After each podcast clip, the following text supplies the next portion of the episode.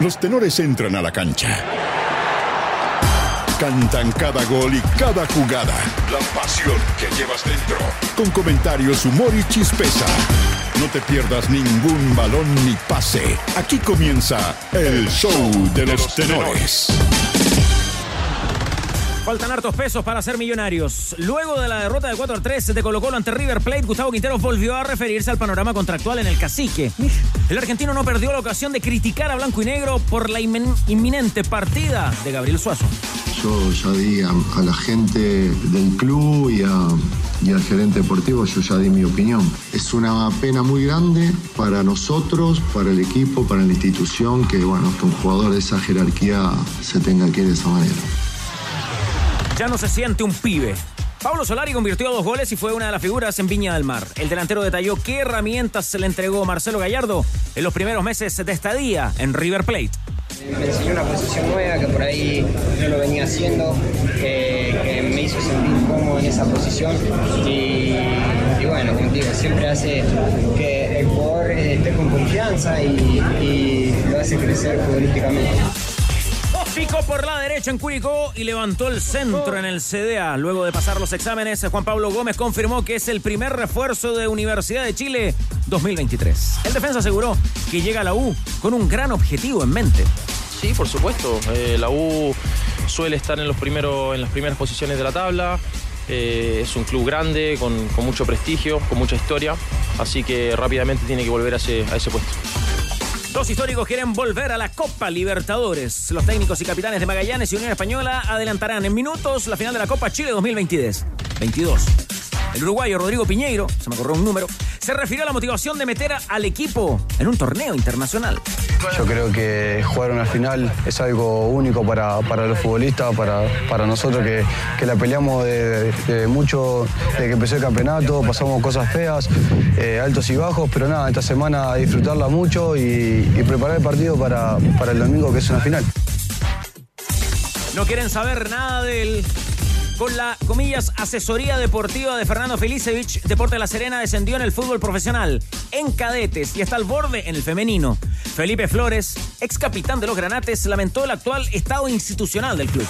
La crítica va a ser fuerte y, y en este caso, sin lugar a duda, es hacia la administración que, que se dirige desde Santiago. Eso es lo que, lo que más preocupa. ¿no? Es lamentable por donde se le mire y ojalá que esto, esto pueda mejorarse. Una zurda violenta pero muy educada. El fútbol lamenta la partida a los 67 años de edad de Juan Carlos Orellana, el zurdo de Barrancas. El ex delantero de Colo Colo y la selección chilena destacó en el título nacional de los salvos en el año 1979. Y en ADN.cl. Mira el comentado encontrón entre Gary Medel y Lautaro Martínez que sacó chispas en Italia. Sigue a los comunicados que dieron término a los vínculos de Mario Salas con Huachipato y Juan José Rivera con el Audax italiano. Y revisa también detalles del contrato entre Bruno Bartichotto y Palestino, luego que los árabes compraran el 50% de su pase. Los tenores están en el clásico de las dos. ADN Deportes. La pasión que llevas dentro. Viña del Mar.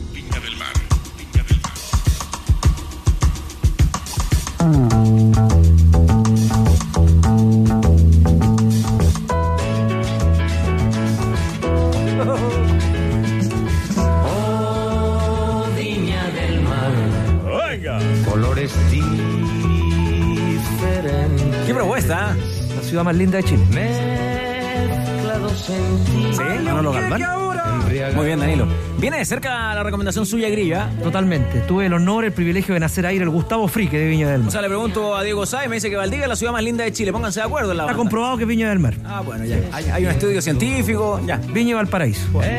Cauqués.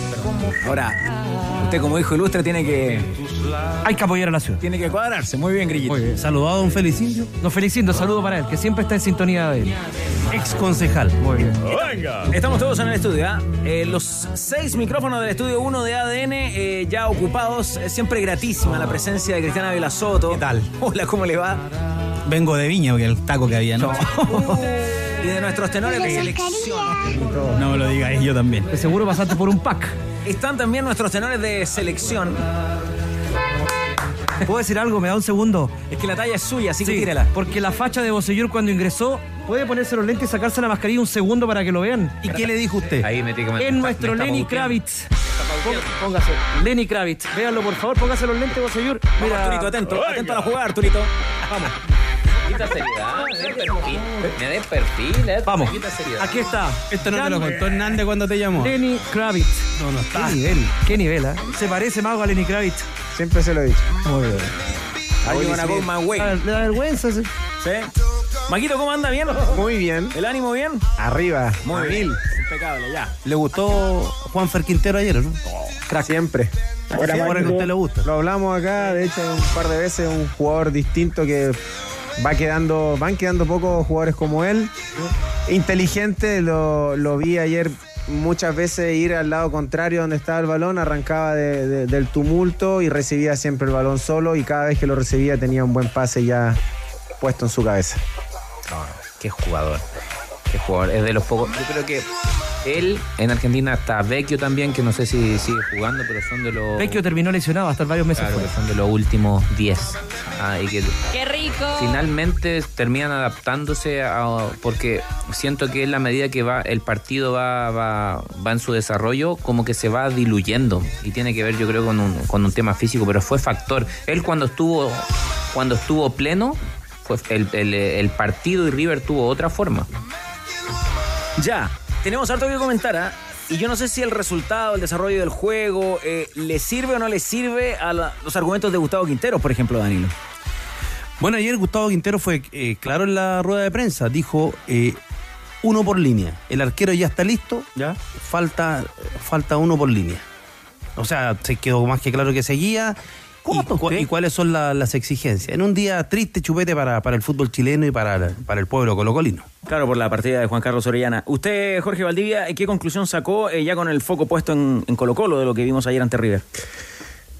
Que sigue siendo un partido amistoso lindo para la gente que fue ayer a, Viña. La verdad que yo estuve y fue una fiesta muy linda con mucho homenaje a Solari, a Gallardo. La gente eh, se portó muy bien con el homenaje a Marcelo Gallardo, lo aplaudieron, lo respetaron. Y había, había que eh, estar de esa manera porque a mí en lo personal fue un River que me encantó verlo jugar, un River que desafiaba eh, la evolución del fútbol, desafió muchas veces eh, a potencias y, y es una pena que él, que él eh, deje River, pero eh, entendemos cierto que los procesos, los ciclos terminan y él cierra un ciclo hermoso a cargo de River Plate. Ahora, ¿por qué empecé diciendo que es un amistoso? Porque Colo Colo jugó una, una línea de tres, quizás pensando en, en- en- en River que jugaba con dos delanteros, con Borja y Solari. ¿Funcionó o no funcionó? No funcionó, no funcionó, eh, a pesar de que Gaby Suazo nos dijo, ¿cierto?, eh, que ya lo habían practicado previo al partido con Ñublense, pero eh, la línea de tres es muy difícil estar muy eh, eh, eh, sincronizados. Muchas veces Matías Saldivia abandonaba su, su labor de, de- defensa de líbero, el hombre que sobraba en esa línea de tres para salir a presionar, saltaba a presionar a Juan Fer Quintero y muchas veces quedaba en espacio que ahí aprovechaba Borja o. Entonces una línea de tres es, siempre compleja. Pero, pero creo que era el momento de hacerlo. Era un amistoso, tenía que probar, tenía que jugar con, con jugadores que quizás eh, tienen eh, términos de contrato, que están en conversaciones de renovación, eh, jugadores como el Gaby Suazo, Pavés, que considero yo que, no iban a, dar su máximo, ¿cierto? Porque se integran a la selección, están pensando también en la selección. Pero, pero como lo dije en la semana, era una fiesta, era un partido lindo. y creo que las conclusiones no se sacan a, partir del partido de ayer, las conclusiones están sacadas a partir de que Colo Colo se corona campeón y desde ahí se empieza a hacer un análisis de lo que va a necesitar para el próximo año. El partido de ayer no significa nada para planificar lo que va a ser la Copa Libertadores del próximo año, pero sí para eh, tirar las líneas en relación a los jugadores que siguen necesitando Quintero. Comparte esa visión de Bosellur porque en algún minuto River lo tuvo para el nocao a Colo Colo. Eh, así es, para el golpe de gracia. Yo creo que la línea de tres para cuando uno ataca, si está hecha para atacar, como yo creo que en este caso estaba hecha, con los laterales volantes tanto Opaso como Suazo, que tienen una vocación ofensiva eh, marcada, es cuando más tiene que estar trabajada porque los, los, tres, los tres que quedan atrás van a tener que cubrir un ancho de cancha que normalmente se cubre con cuatro jugadores. Ya te, o sea, ya te van a sobrar metros para cubrir. Entonces ahí es cuando más tú tienes que estar eh, aceitadito eh, y siento que eso le, le, ocurrió a Colo Colo en los primeros minutos, que a, a, ante pérdida de balón en su propio campo terminaba corriendo para atrás con los centrales eh, y ahí se vio un poquito se vio un poquito mal. Distinto es si esa misma línea de tres tú le agregas los dos laterales volantes y la usas principalmente para defender. Ahí te sobra ahí te, te, te, sobra un jugador y puedes cubrirlo de mejor manera el, el ancho de la cancha. Entonces, cuando mejoró eso Colo Colo, eh, se dio bien, pero claramente no sé si en un partido eh, oficial un Rivers después de ir 2-0 te da esa licencia. Con esto no quiero quitar mérito alguno a la remontada que estuvo buenísima de Colo Colo, pero eh, en un contexto, un partido oficial, está, eso son cosas que se tienen que ir anotando. Claro, te encontraste además con un gol fuera de juego a favor, groseramente fuera de juego eh, y muy rápido, en un par de minutos se empató Colo Colo. Pero lo que decía Jorge Valdía de lo que se puede encontrar o no Colo Colo en, el nivel internacional, en lo que sí se va a encontrar, y ayer es, lo comentábamos durante el partido, es por ejemplo en el segundo gol que le hacen a Colo Colo. Gabriel Suazo cuando hace ese engancha adentro acá, si se le va un poquito larga, él acá gana. Él acá gana, pero en este nivel el rival estaba, te, te, estaba mordiéndote ahí en esa zona y... Lo voy a hacer varias veces en los partidos de Libertadores sí. Suazo, lo mismo. Exactamente lo mismo. Son jugadas. No, no, me refiero que acá puntuales. pero a él habitualmente, él habitualmente acá, sí, la, gana, sí. Ahora gana. yo creo que más que un error. Y, el, y en la jugada del primer gol, esa, esa jugada que pierden la pelota, Colo Colo, la jugada de Suazo hacia el centro, los pillaron y. Ese es el segundo. Yo, por ejemplo, en, en, en el. ¿Fue el segundo? El segundo gol. No, no, no, no, te hablo del primero, no, la primera jugada. No, la, la, que pierden en, en, el terreno de. Ah, en la primera jugada hay un hay un contacto físico sí. entre Borja y Gaby que es el contacto físico que normalmente se da a ese nivel de, de partido. Eh, Borja y no fue foul y todo. Y con respecto al segundo, normalmente Gabriel ese tipo de situaciones las resuelve de manera correcta. Ahora, que la resuelva de manera correcta no quiere decir que de manera conceptual esté bueno. Normalmente eh, lo que se, se dice, y dice más o menos el libro, no, nunca hay una receta para todo, pero normalmente se dice que no hay que salir dribleando y menos hacia el medio. Uh -huh. Pasa que Gabriel Suazo siempre le resulta. A lo que yo iba es cómo estaba dispuesto River.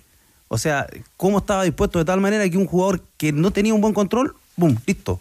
Claro. Chao.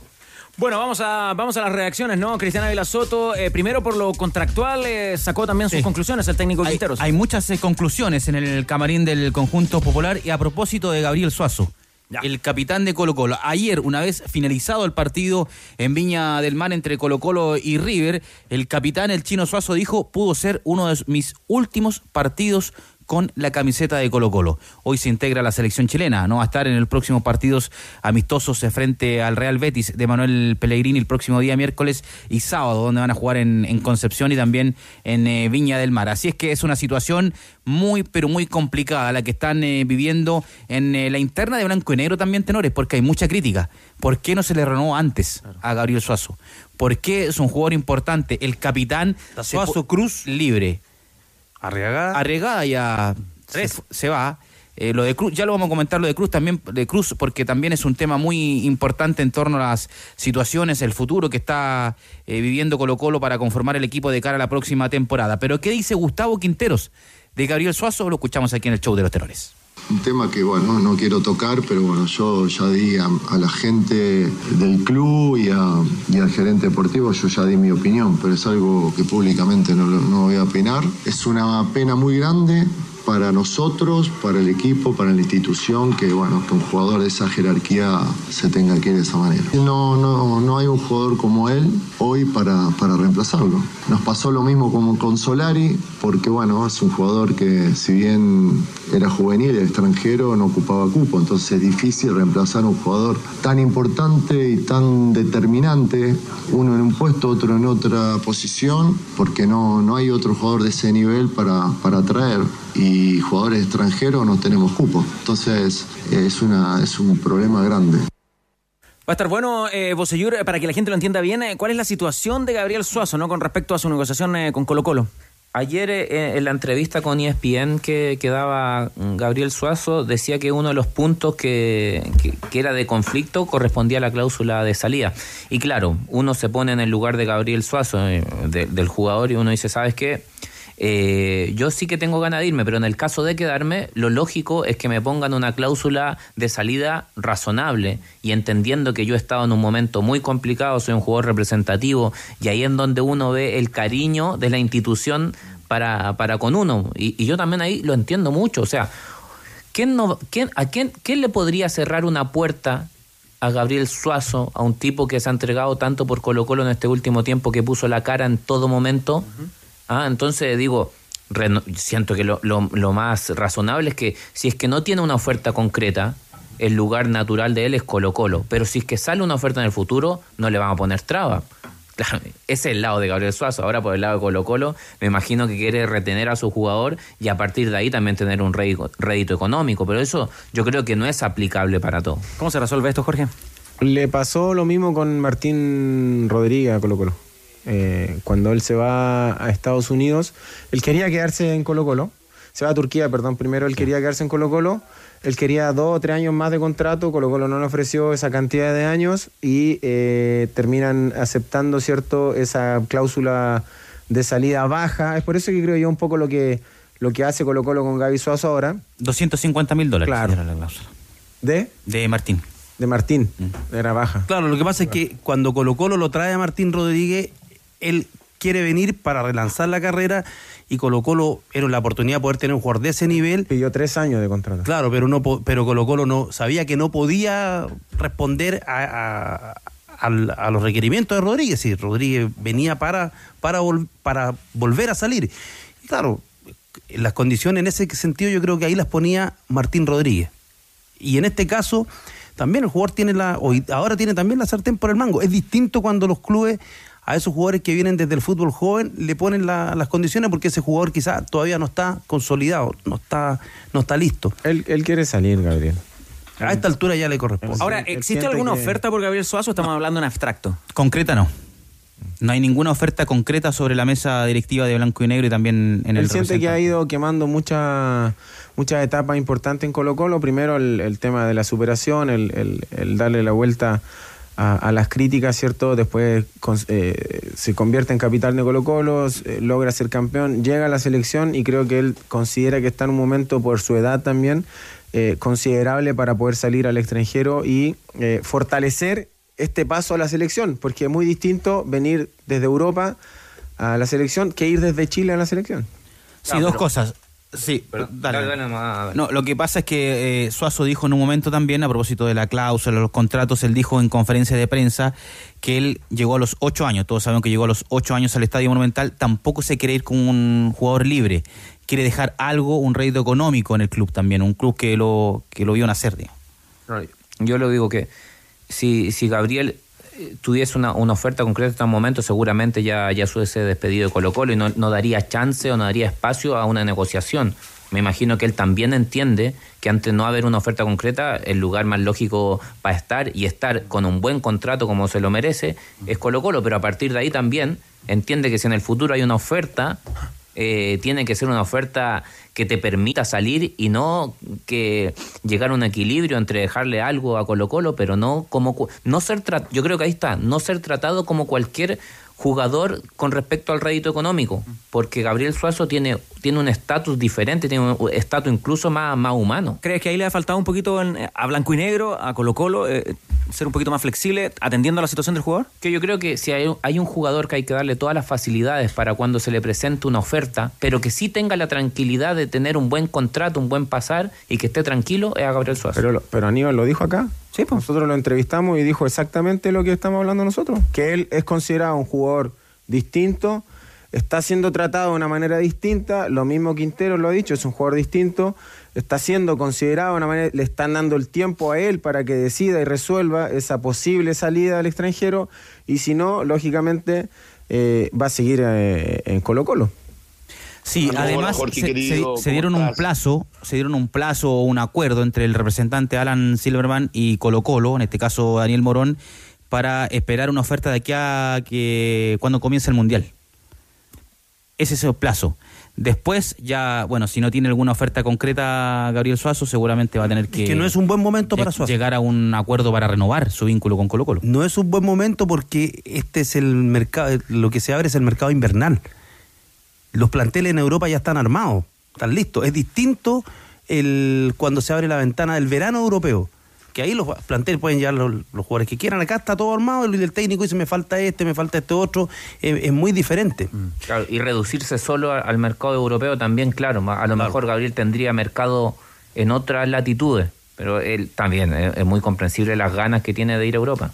Ya, el otro caso en Colo Colo es Joan Cruz, ¿no, Ávila? Sí, se ha generado una polémica en torno a, a Joan Cruz. Hay información que el futbolista, a ver, para explicarlo bien, él tiene una cláusula para renovar automáticamente donde tiene que tener el 30% de las citaciones para poder renovar automáticamente su contrato por un año.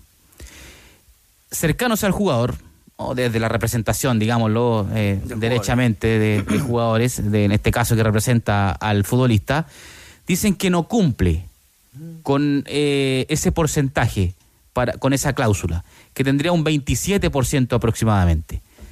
Me llega información fresquita de Colo Colo, recién, mm, importante de- desde el club, pero antes vamos a escuchar a Daniel Morón. Conversamos en exclusiva con el gerente deportivo de Colo Colo respecto a este tema y de esta manera responde a Joan Cruz es que renueva o no automático y cuánto es el porcentaje, cuánto es el registro que tiene Colo Colo en el Monumental. Bueno, lo de Joan Cruz, este, nosotros tenemos en el registro nuestro que tenemos, que llevamos en citación de partido, porque él tiene una cláusula de renovación automática, siendo citado un 30% de los partidos. Nosotros tenemos un 39% de esos partidos, entonces eh, no sé de dónde ha salido esta información. Pero a mí es primera vez que me, me consultan esto, así que, bueno, eso es lo único que puedo decir. Nosotros tenemos el registro, como te vuelvo a repetir, donde tenemos, tiene un 39.5 del tiempo de citaciones. Por eso entendemos de que está renovado automáticamente porque hay una cláusula en el contrato, que es la misma cláusula que tiene Daniel Gutiérrez y que está en las mismas condiciones. Ahí está la respuesta de, de Daniel Morón. Me escriben desde Colo Colo. Ya, pero espérese, eh, lo de citados, jugados, ¿queda claro? Muchachos, la mesa, ¿queda claro la situación de Joan Cruz con respecto a los partidos citados? Aquí hay, hay dos registros. Es una zona gris que yo creo que esa no se van a poner de acuerdo y eso es lo que te puede llevar a tribunal. ¿Sabéis quién tuvo ese problema? Mar González. Me lo, me lo dijo a mí cuando... eh, porque él tenía más o menos lo mismo, eh, renovación automática por ir citado. Pero él consideraba que cuando estuvo lesionado no debió entrar la palabra eh, citado. Porque él no tenía condiciones para ser citado. Claro. Entonces son varias las aristas que... que vacío. Claro, son varias las aristas que te llevan a, a perderte en, en esta situación. Además, Cristian Ávila, no todos los citados se visten. No, porque citan futbolista, no es que habitualmente. en pelota, ¿no? Claro. sí, son. eh, las citaciones son 20, 21, eh, normalmente. Y claro, son 18 los que finalmente van a la banca. Eh, o sea, el, el dos que quedan siempre cuando decimos en la transmisión, dos no se visten. Entonces ahí hay un error de Colo Colo, si es que esto no pasa, y de también de la empresa de representación de no dejar en específico qué es lo que corresponde ser citado. ¿Y qué Ser- torneo? ¿Y qué torneo? Todo, todo, amistosos, toda la temporada. Chile, torneo Suma todo. nacional, Copa Sudamericana, Copa Libertadores, porque Suma también- todo. Supercopa incluso suma. O está entretenido el bloque ya. Ávila, le llega una información además. Cumple con el 30% de citaciones. Esta es información que me llega del club de muy buena fuente. Estamos muy tranquilos en la institución porque cumple con el 30% eh, que contempla el contrato. Pero podrían- Respecto a las citaciones de, de- de jugador. Podría preguntarle si, si ellos consideran citado en la lista que sale el día viernes, citados, o si ellos consideran que no se vistió el día del partido. Si están considerando eso o no, Claro. porque es muy distinto. Pero no están escuchando, así que Bueno, yo creo que... hay, y hay- ahí, y hay un dato, la- dar y hay un respuesta, dato sí. bien importante ahora en el fútbol chileno que es bueno que, que se, que se sumó por fin. El Comet. Cuéntele a la gente qué es lo que es el Comet es como en el barrio, usted se, se se- se- lo inscribían ahí en la planilla, llegaba con el carnet y el libro, el, el- el libro, no, acá, acá es lo mismo. Acá el, el Comet es la inscripción de todos los jugadores que están en que van al partido. Los titulares más los suplentes. Quedan todo, está todo registrado. Es un, es un bloque jurídico ya. En nuestra época, Danilo, era la Comet. ¿Se acuerda la, la estufa parafina que. La, la Comet, ¿ah? Sí, claro. Ok, ya. Eh, Ávila Soto, ¿qué más nos va a contar de Colo Colo? Eh, está infundioso su, su segmento, ¿ah? Sí, no, el WhatsApp no, no para aquí. Pero ¿por qué a No, usted le mandan la información cuando estamos al aire? No, no, no, no la puede conseguir un poquito antes. Están escuchando. No, es que están, No, está escu- bien, están pero escuchando. Por eso. Hoy Ávila Soto los empezó a llamar a las 9 de la mañana. Reacciona a, lo que se escucha, pero. No, ayer en el, Acción, en, el, en el taco. En el taco me, me entretuve haciendo llamados. Ahora, ojo, Ávila, ojo con esa cámara que tiene arriba.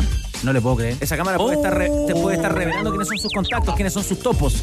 No. ¿Se ha renovado la, el staff de Topo? ¿O ¿Son más o menos los mismos? ¿Siguen fieles los topos a este programa o se fueron por otra radio? a conversar los dos seriamente y para yo entender un poquito más el tema de los topos y eso. ¿Por qué no lo entendí? No, porque, Valdivia tiene hartos topos. porque a mí me gustaría... Sapo, Eh, sapo, sapo, sapo. ¿Quién eran los sapos en, ese, en esa No, época? no, pero no. A no, oiga, Ah, pero si ahora somos... el mediodía, ¿no? Y son animales distintos, ¿no? Ahora somos son compañeros, son los compañeros. Valdivia no me No contó mezclemos nunca. anfibios con otros animales, digamos. Los guarenes. Valdivia no me dijo nada cuando estaba en el vestuario. Pero cuidado con esa cámara, Ávila, traicionera. No, pero ahí eh, Arturito está enfocando por otro lado. Ya, menos mal. ya, eh, es que tengo harta información, no sé. Ya, a ver, pero ¿Por dónde partimos? vomite, vomite, bueno, vomite. a ver, los refuerzos, un resumen de refuerzos. Sí, eso, bueno, eso, eso. eh, listo, hoy día debería firmar el contrato Fernando de Paul. Ayer estuvimos en los exámenes médicos Doble antes de azul, partir a. Viña, exactamente. Morón no reconoció Morón. Ayer no reconoció. La tiró para el corner. ¿No? sí, pero no. es que, bueno, Oiga. ayer se hizo los exámenes médicos, o sea, Oiga. ya no hay nada más. No, pero claro que sí. que estaba enfermo. Y, y además lo dijo ayer eh, Vamos, Rafa. Quintero. Quintero, Oiga, sí. y Ramiro González, Liz Taylor, ¿o no? No. No. Me tiene un nombre, Lo de catalán. Ramiro- No se vaya Matías- todavía. No se el, vaya el todavía nombre de de la Paul. defensa, No se vaya todavía de Paul. Quiero hacer una lo pregunta. digo. Quiero hacer una pregunta. Juegue. ¿Podría atajar eh, frente al Betis? Sí, pero en Viña. No en Conce. Ah, ya. En local. del Mar Conoce podría estadio, ser, claro. podría atajar en Colo Colo Fernando de Paul. Continúe con la En la defensa, Matías Catalán. Matías. Por los palos en torno a Ramiro. Pero es que lo de Ramiro es un, es un cañito ahí. Lo, lo quería Quinteros, pero el cuerpo lo médico callas, lo quiere. Lo quiere, lo quiere. Lo quiere. Ese es el nombre que dio Quintero, Ramiro González. Pero el cuerpo médico y la institución no están convencidos por lo que ya pasó, que no aprobó los exámenes médicos. Porfiado. Por lo tanto, el nombre de la dirigencia de Colo Colo es Matías Catalán. ¿Y qué opina en la, Quintero en la- sobre eso? en la delantera, Perdón, perdón, no, no irnos de Catalán. Eso. ¿Y qué opina Quintero? ¿Está de acuerdo con Catalán o no? Ahí tendría que... Doble función eh, ese jugador. Juega bien, sí. Lateral. Lateral Juega bien, juega muy bien. juega lateral Juega bien. Pero, pero ese es el nombre que está ahí ahora en la punta. ¿Le Y gusta la- ser futbolista, Boseyur? Me gusta, polifuncional, Ah, sí. de, de buen presente, sí, me gusta mucho. ¿Qué más? Técnicamente bueno. En la delantera va a ver quién va por los palos más, y quién va ganando en la delantera. Venega está muy por sobre Geraldino. Un toro se acerca al Monumental. Leandro. Exacto. Venega muy sobre por Geraldino como el número Ya. el número 9. Ya. Y el otro, vamos a ver qué ocurre esta semana. Podrían haber novedades con Carlos Palacios, que está en Chile. Va a estar el domingo, ¿ah? Sí, pues. En el Está en Teniente. Chile. Sí, señor. Así Ahí que usted atento, no sé, si, Quizás- no sé si está en esa pauta, pero quizás a ahí. las Micrófono de ADN. Quizás a las ADN. 20 horas les puedo contar más detallitos de, de Carlos Palacios, No te vuelvas. porque me podría llegar información durante la tarde. no te vengas a Chile. No te hizo caso a ese. No, pero viene a descansar. Ah, ayer Gabriel Costa dijo antes que ir porque estamos apurados, me están apurando Sí, ya. ¿qué dijo No, el hasta las uruguayo cuatro peruano? viniste que- No, Hace ah, programa solo. no, es que tenemos una entrevista. No, pero usted tranquilo. Menos mal. Yo le, yo le- yo le marco los tiempos. Usted, ¿Qué, qué dijo el uruguayo peruano?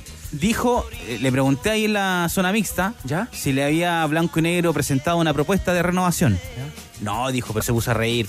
Entonces ahí ya quedó como... Choque. Sí. Una pena, una pena. Entonces yo eh, realmente Blanco y Negro sí le presentó una propuesta ya... A ver, a ver, Gabriel escuchamos a. Valdivia, ¿por qué? ¿Una pena? No, porque creo que fue un jugador en, en determinado momento importante para, para la campaña de Colo Colo, si bien aguantó, recibió críticas, algunas justificadas, otras no tanto, pero siempre fue un jugador que, que no, se, no se escondió. Eso. Y para mí eso es fundamental, un jugador que no se esconda a pesar de las críticas y cada vez que jugó Independiente se lo hacía mal, no se escondía ni fuera de la cancha ni dentro de la cancha, asumía su responsabilidad de sus errores y en determinado momento fue un jugador que, que se puso la capa de superhéroe. Se puso la capa de su- de superhéroe, ayudó mucho a Colo Colo, fue determinante en algunos partidos, terminó siendo determinante, entonces para mí eh, consideraría que es una pena que no se le pueda renovar a, a Costa más allá de, de que conoce la institución, ¿cierto? Sino que por, por rendimiento. Pero Blanco Sí, Negro le hizo una propuesta. Está, la pelota está en los pies de, de Gabriel Costa. Me comentan que está difícil sacar a Palacios de Vasco.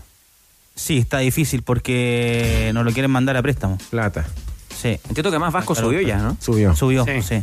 Ya, lo último, ahora sí que lo último, hasta anoche cuando venía en el taco, en el túnel, Oh, el taco. después del partido, Pasó a comprar pastelitos, me imagino, dulce ahí en Cerrado, está cerrado. como a las 2 de la mañana. Sí, cierra No, se habían, habían estado los Todavía Blanco y. Negro, Palomitas. todavía Blanco y Negro no le había presentado una oferta formal de renovación a Matías Saldivia. Oh. El jugador ya ha tenido conversaciones con Everton de Viña del Mar. Veremos. Probó la cancha, probó la cancha. Ahora sí me dijeron que Colo Colo sí le iba a presentar una oferta a Saldivia. Ya. Quizás económicamente menor y ahí va el gallito Ya. para allá y para acá. Compromiso. Ahora, me está faltando, no sé, ¿ah? me está faltando como el, el refuerzo bombástico de Colo Colo, para ya dar el salto, ¿no? Para Jorge Valdivia. Copa Libertadores próximo año. No lo ¿no? quiero decir, Sí. ¿Sí? Le dieron gana ayer ¿ah? en el estadio. Pero yo creo que Saldía está fuera. Sí, Está buscando centro, está fuera. Vale. Jugó de, de seguro habló con gente de Everton. No sé qué tanto con la lesión de amor. Ya, ahí la dejo. ¡Oh! Ya tenores. Generoso la entrega, Ávila, felicitaciones. ¿Cuántas fotos sacó con Tito Garrido ayer en Viña? No, yo ninguna. Al Tito le pedían foto. Al comprar tu retroexcavadora o excavadora CAT participas automáticamente en el sorteo por uno de los 12 viajes con todo incluido a Brasil. Cotiza en finning.com. Tengo un datito. Me puedo castigar como lo diría Espinita en el Happening con Ja. Hoy está de cumpleaños, ¿saben quién? ¿Quién? Pero tiene dos fechas de cumpleaños, ¿eh? 10 de noviembre de 1998 lo, sadu- lo saluda la Federación Ecuatoriana de Fútbol Byron Castillo. Pero su otra fecha de cumpleaños para los colombianos es el 25 de julio de 1995. El único que tiene dos cumpleaños, Byron Castillo, Hoy día el cumpleaños de Trucho. ecuatoriano. Y el 25 de julio es el colombiano. Si tu mascota es de la raza de los dormilones o los regalones, eh, tienes que cuidarla con los mejores beneficios que te entrega Caja Los Andes. En seguros, alimentos, accesorios, consultas de veterinario y mucho más. Conoce más en cajalosandes.cl slash más beneficios. Brasileirao hoy junto a nuestro buen amigo David Marambio en la tienda Tifosi. Así es, porque tenemos las camisetas de Botafogo y Santos que hoy juegan a las 20 horas por el Brasileirao. Lindas camisetas de nuestro super amigo de la tienda Tifosis, porque el Botafogo marcha un décimo, el Santos décimo segundo. Se juega en el puesto en este duelo a las 20 horas. Un beso para ti, Grillo querido. Si todo sube, que también suba tu sueldo. Cámbiate a FB Modelo hoy y aumenta tu sueldo a fin de mes. Comprueba cuánto más puedes ganar en aumentatusueldo.cl. A FP Modelo pagas menos, ganas más. Argentina. Cruzamos la cordillera para saludarlo porque acaba de anunciar su retiro, porque tiene planes de seguir como técnico, porque está organizando su despedida. Lucas Barrios, ¿cómo le va? Muchas gracias eh, por este contacto con los tenores de ADN. ¿Cómo están? Buenas tardes. Aquí está Boseyur, está Jorge Valdivia, está Danilo Díaz, está el Grillo Pato Barrera y lo primero es eh, saber cómo está usted, este, este paso que ya da en, eh, en su, en su trayectoria, en su carrera como futbolista. Bueno, primero un saludo a todos ahí. La verdad es que, bueno, con el Mago, con vos he compartido bastante en, en los equipos que, he jugado con ellos. Y bueno, un placer ahí saludar a toda la mesa. Sí, como decías vos, una decisión que la venía tomando hace tiempo. Uno trata de, de todo este tiempo que, que nada, que ha pasado ahora post retiro, analizar lo que uno hizo y la verdad que mirando para atrás, eh, no me puedo quejar de uno de la carrera que ha hecho y de los lugares que ha estado y bueno, muy feliz de, de haber jugado casi en todo el mundo, ¿no? Y haber compartido en varias ligas y eso me da una alegría de que el premio al esfuerzo obviamente que siempre es lo que uno valora, ¿no? Entonces por eso es lo que le transmite a los jóvenes, ¿no? Luca, buenas tardes. Te saluda Jorge. ¿Cómo estás? ¿Cómo estás, Mago? Bien. ¿Todo bien? Bien, Luquita. Bien. Oye, eh, estuviste, bueno, Mago. estuviste en Brasil, Abel Ferreira, Palmeiras. ¿Qué es lo que Sí. pudiste tomar como conclusión del trabajo de Abel Ferreira? El- el- la disciplina, el compromiso, el, el que los jugadores compren la idea de, de Abel Ferreira. ¿Qué es lo que más destacas tú de este Palmeiras de Abel Ferreira? No, a ver, eh, Abel es una persona que me abrió las puertas. eh, uno ha dejado una buena relación con Palmeiras y a través de su director, Cícero, me abrieron las puertas y fui a verlo porque obviamente era- es un entrenador que viene consiguiendo, tú lo sabes, Mago, que lo difícil que es ganar en Brasil. eh, bueno, también la Libertadores, ha sido bicampeón y, y fui a adquirir conocimiento, me, me ha dado muchas eh, enseñanzas que obviamente como dices tú, la disciplina, el trabajo también, eh, y bueno, los conocimientos a nivel persona, ¿no? Porque nosotros en el fútbol sabemos que hoy con la tecnología que hay y, con la capacidad de ver entrenamiento, no solamente de Brasil, sino que en Europa y, el conocimiento que tenés a través de la tecnología de hoy, que es Internet, y, y manejás todo el conocimiento, eh, te cruzás con estas personas que son realmente humildes, eh, que te abren la oficina de- de- del lugar donde fui y me explicó cómo tratar de, llevar a, cabo un grupo de trabajo, ¿no? Y después de ser, tú lo sabes, Mago, y bueno, Jean y todos los jugadores que hemos estado en equipos grandes, es saber llevar al jugador, eh, lo he ido a verlo a Carlos también y el mismo mensaje, eh, transmitirle al jugador tranquilidad, de, ser gente con el grupo, que el jugador sabe que cuando el entrenador es gente con vos y, y va al 100% con vos, eh, le responde. Así que siempre me puso como prioridad el manejo de grupo, ¿no? Luca, Lucas, el, la, mer- la mejor versión de Lucas Barrios, la de Colo Colo, la del Dortmund, Palmeiras, No, a ver, eh, he tenido la posibilidad de estar en varios lugares. eh, bueno, eh, con Jan estuve en, obviamente en Cobreloa, que también he convertido muchos goles. Después me he ido también a Brasil, que, que en Palmera el primer año me había ido muy bien y después por lesiones eh, salgo de Palmera y voy a Gremio, que también tuve un buen año. Eh, en Colo Colo el 2008, Dortmund, bueno, han sido varios lugares que he tenido la posibilidad de, de convertir y de vivir un gran momento. Y bueno, esa experiencia uno la tiene, sabe que es eh, fruto de todo el esfuerzo que uno eh, ha hecho todos estos años. Si vos te pones a pensar, yo hoy te nombro todo estos equipos, pero yo vengo en Chile de un lugar que todos lo conocemos, que es Temuco, que me ha costado el doble, ¿no? Todo como, como en un club que no estábamos viviendo un momento bueno en ese momento. Y bueno, y eso es lo que digo siempre yo y, y, eh, y muchos de los grandes que transmiten el mensaje que hay que soñar. Porque yo cuando estaba en Temuco nunca pensé llegar a los lugares que llegué. Y bueno, gracias al sacrificio y a los goles, obviamente que, he podido llegar y, y como lo decía recién, muy agradecido de la carrera que uno hizo, ¿no? Lucas, ¿cómo estás? Jan por acá. Eh, quería preguntarte, más allá que uno sabe que cuando alguien abraza eh, la opción de ser técnico, quería saber cuál es tu motivación, más allá de, de- de ganar copa y eso. ¿Qué, qué te motiva a tomar eh, este paso en tu carrera? No, a ver, ya, eh, yo creo que mis últimos años, bueno, el mago lo, lo ha vivido conmigo en Colo Colo, de tratar de ser profesional y siempre dedicado al 100%. Eh, cuando uno va a lugares que realmente te cambia la cabeza y, trata de hacer todo para estar disponible, eh, esto me ha llevado a mí a tener, eh, a vivir para el fútbol. Y la realidad es que vivo para eso y, y me gusta, me gusta la motivación mía de estar cerca de los jóvenes, transmitirle mi experiencia, el conocimiento de, todos los entrenadores que uno ha tenido también, ¿no? Y, que de cada uno uno ha aprendido un montón de cosas que vos te identificás. Y bueno, y por eso he hecho, bueno, el curso hace mucho tiempo, porque ya siendo jugador, terminando mis últimos años, ya me gustaba, me gustaba acomodar a mis compañeros, ayudar y tratar de yo también cumplir la función táctica en la cancha. Y bueno, gracias a Dios es que es lo que me apasiona y por eso me pongo a tratar de, de- de buscar este nuevo desafío, porque la verdad que si no haría otra cosa, pero es lo que más me, me fascina a mí, estar en el fútbol y, y es lo que realmente anhelo, ¿no? Lucas, eh, yo voy a decirle a mis hijos que dejé en la banca a, a Mario. Lucas Barrio, ¿qué le va a decir a sus hijos? Dejó en la banca a Roberto, a Robert. ¿Qué se siente? No, no, Mau. ¿Qué se siente? O sea, ¿cuál es el mensaje que uno, uno puede tomar desde, desde la superación, desde el, el- el- el querer más que un jugador como, como Lewandowski?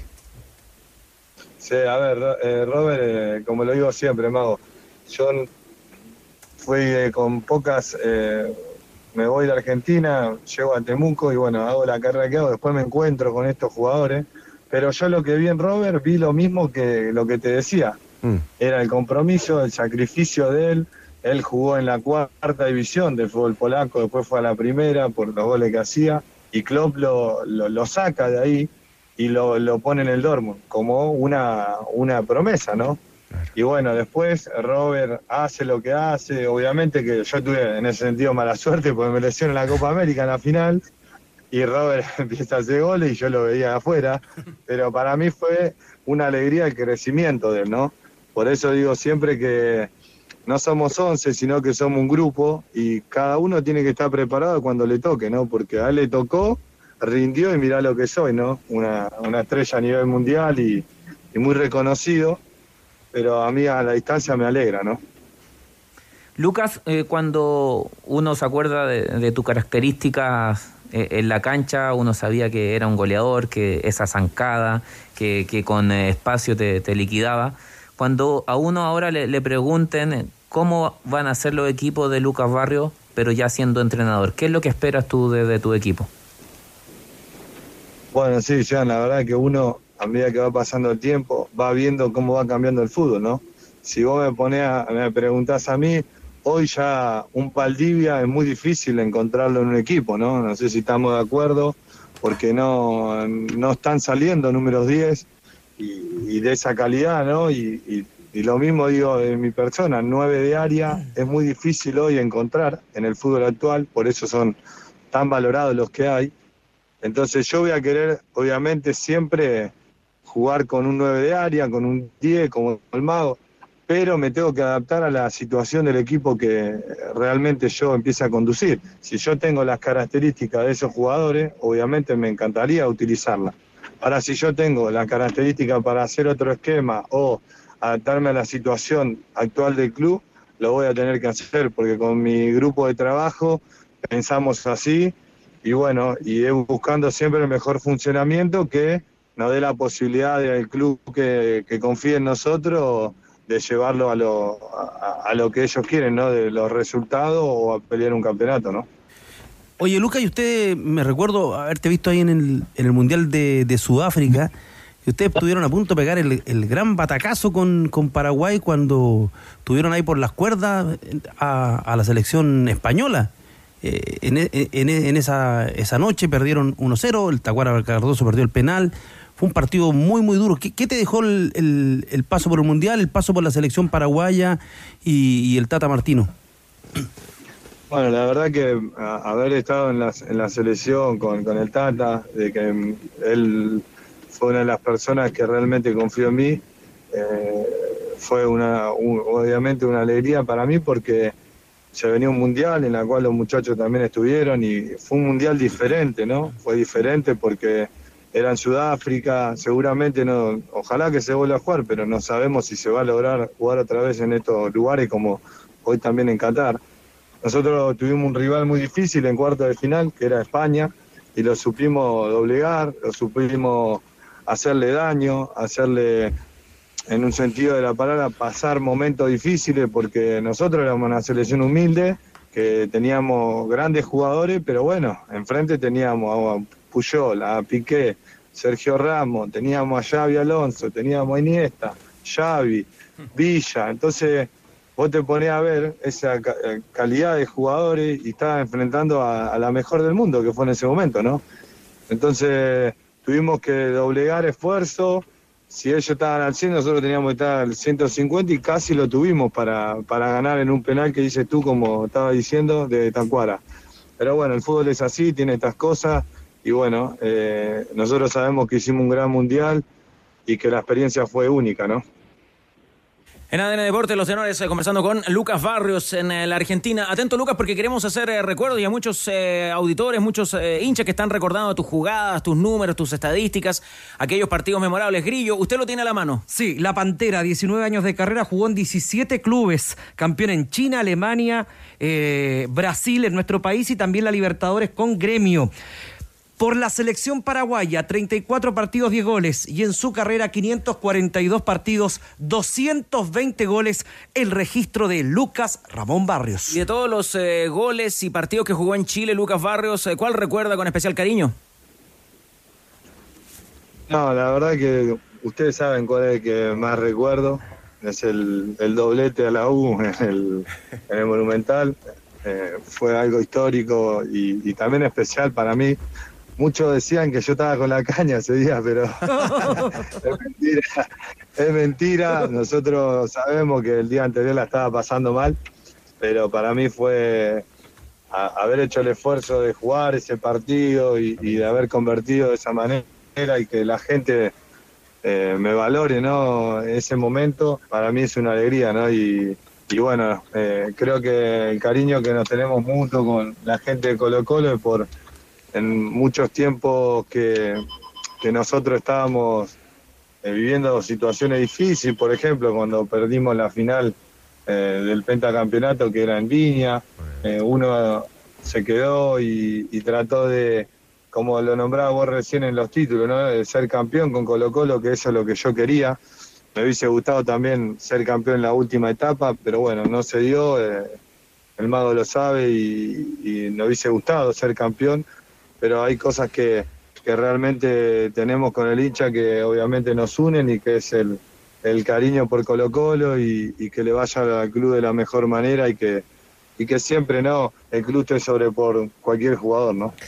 Lucas, y en relación a lo que estaba recién diciendo nuestro compañero acá, el Grillo, eh, entrenador, ¿dónde te gustaría empezar? Eh, Argentina, Chile, China. ¿Dónde? A mí, me gustaría, a mí me gustaría empezar en Chile también, o sea, ¿por qué no? Porque, como dije yo, yo siempre le, dije, y esto no lo manifiesto ahora porque sea entrenador o no, si te pone a ver notas mías anteriores, yo siempre fui un agradecido del fútbol chileno. Además, creo que en el país que más he jugado, porque he estado casi cinco años contando Colo Colo, Cobreloa, Temuco, y la verdad es que soy un agradecido del fútbol chileno, porque me abrió las puertas, eh, gracias a Dios yo di el salto a, ir a Europa y, bueno, y haber conseguido estar tantos años, pero soy un agradecido del fútbol chileno que, que siempre, como digo yo, ¿no? que siempre me, como me apadrinó, ¿no? Y, y el cariño es mutuo y cada vez que me cruzo con una gente acá chilena, eh, que son amigos, me dicen, ¿cuándo vas a venir a vivir a Chile? Y tengo muchos amigos, así que para mí fue eh, una, una linda experiencia haber estado en el fútbol chileno y por eso siempre soy un agradecido y, y dije lo mismo, gracias al fútbol chileno yo soy lo que soy, ¿no? Lucas, y dentro de eso de ser agradecido, ¿es efectivo que Oscar del Solar eh, estaría siendo parte de su cuerpo técnico? Sí, sí, Oscar es parte de mi cuerpo técnico. Oscar es una persona que en la cual fue él también el que, el que me descubrió en, la, en, la, en el momento de cuando yo llego a Temuco y fue una de las personas que apostó a mí en llevarme en su momento a tiro federal cuando estuvimos juntos ahí. Y bueno, después yo vengo a Cobreloa, pero Oscar es una persona muy capacitada, lo considero mucho. Eh, la verdad es que es una persona que ha, ha, ha tenido la, capacidad de descubrir varios jugadores eh, que llegó al fútbol chileno, así que, eh, como digo siempre yo, ¿no? uno tiene que escuchar a la gente con experiencia también, y, y sin lugar a dudas, Oscar es de mi confianza, así que seguramente en el futuro estaremos ahí por Chile, ¿no? ¿Dónde va a ser la, la despedida? ¿En Chile, en Argentina? ¿Alguno de los que está en la mesa va a ser invitado? Y sí, ¿por qué no? Gianni, el mago, eh, he tenido una relación bárbara en- con los dos en, en los lugares que he estado juntos y, y yo todavía no me puse a, a- a armar mi despedida. Me encantaría que sea en Chile, obviamente, pero bueno, eh, hoy en todos estos meses que, que estuve después del retiro, armé mi cuerpo técnico, estuve metido con la cabeza en eso y en lo que yo quería hacer ahora a futuro, así que eso se verá después, pero obviamente son invitados y a mí lo único que me faltó con el mago eh, es quedarme mucho más tiempo con él jugando, porque si el mago hubiese estado mucho más tiempo con nosotros y, y, o sea, yo me hubiese quedado mucho más tiempo en Colo Colo, hubiese hecho mucho más goles, porque la capacidad que tiene, la visión que tiene el mago eh, es indiscutible, ¿no? Y bueno, es una de las cosas que me hubiese gustado más eh, en mi última etapa en Colo Colo, ¿no? Lucas, me, me preguntan por interno, no voy a dar el nombre, pero me imagino que vas a saber quién es, eh, si, si todavía hay rencor de parte tuya por eh, haberte despedido del equipo de tenis fútbol. No, no, no, no. Pero pará, escuchá. Mago, vos tenías dos muchachos ahí que eran tremendos, ¿eh? Pero la verdad es que nos divertíamos, nos divertíamos y, y la pasábamos lindo eh, en los momentos que podíamos, ¿no? Estar juntos. Muchas veces, o por una o por otra cosa, no se podía compartir tanto por el tema de, de que uno estaba, o uno o yo me lesionaba, o uno estaba afuera.